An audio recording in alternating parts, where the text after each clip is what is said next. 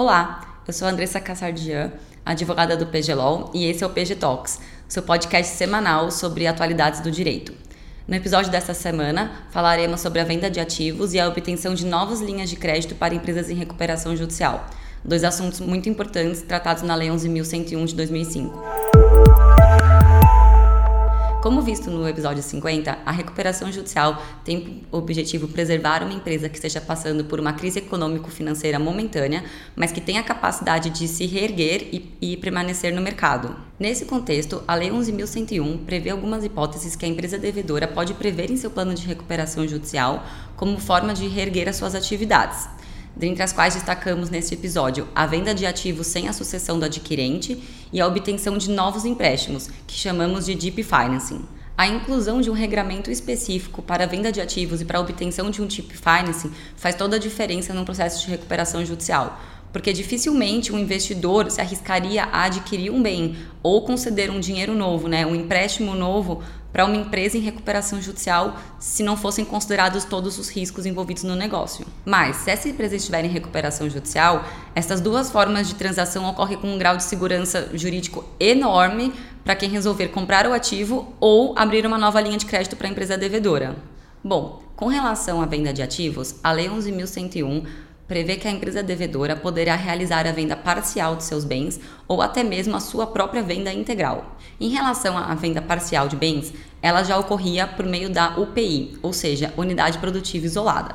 No entanto, em relação à venda integral da empresa devedora, ela só foi incluída com a ampla reforma que foi feita na Lei 11.101 no final de 2020. O grande benefício de se vender um bem dentro de um processo de recuperação judicial é que a Lei 11.101 prevê que o adquirente do bem não se tornará responsável pelas dívidas da empresa devedora que o está vendendo. É o que chamamos de venda sem sucessão. E essa regra de ausência de sucessão incide sobre todas as dívidas da empresa devedora, sejam elas de natureza fiscal, trabalhista, penal, decorrentes de danos ambientais, regulatórias e administrativas. Isso significa que a empresa adquirente do bem pode respirar aliviada, sabendo que não será responsabilizada por nenhuma dívida da empresa devedora. Mas, para que não haja a sucessão pela empresa adquirente das dívidas da empresa devedora, é necessário que essa venda dentro do processo de recuperação judicial aconteça dentro de um processo competitivo, mais ou menos como acontece por meio de uma licitação. Ou seja, vai ter que ser publicado um edital e todos os interessados poderão apresentar as suas propostas para aquisição desses bens. E vence a maior oferta. Quando o bem objeto da venda tiver sido dado em garantia a algum credor, é necessário que esse credor autorize a, a sua substituição ou supressão antes que a venda ocorra. E mais um detalhe que merece atenção, especificamente quando se pretende a venda integral da empresa, é a necessidade de se garantir que os credores não sujeitos à recuperação judicial irão receber pelo menos o mesmo valor que receberiam em caso de falência da empresa devedora.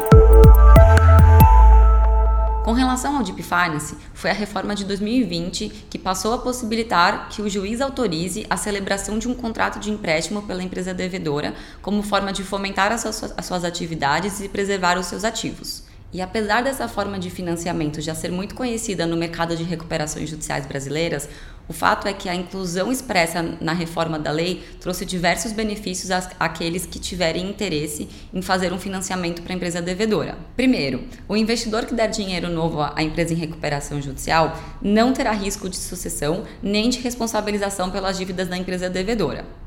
Segundo, o DIP concedido com base numa decisão judicial autorizativa não poderá ser invalidado posteriormente em caso de decisão reformada pelo Tribunal de Justiça.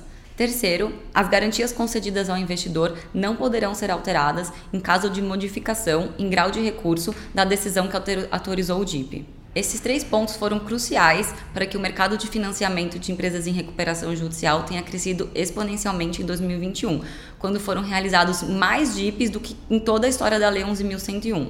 O fato é que, ao trazer maior previsibilidade e segurança jurídica para a venda de ativos e concessão de dinheiro novo para empresas em recuperação judicial, o legislador brasileiro contribuiu para a abertura de um mercado altamente lucrativo e com inúmeras oportunidades.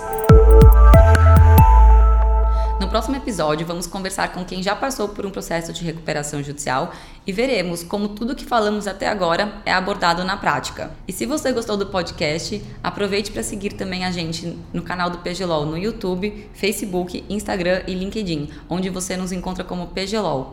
PGLAW. Fique à vontade para entrar em contato conosco através do e-mail info@pglol.com.br. Caso tenha alguma dúvida ou sugestão. Então, muito obrigada e até a próxima!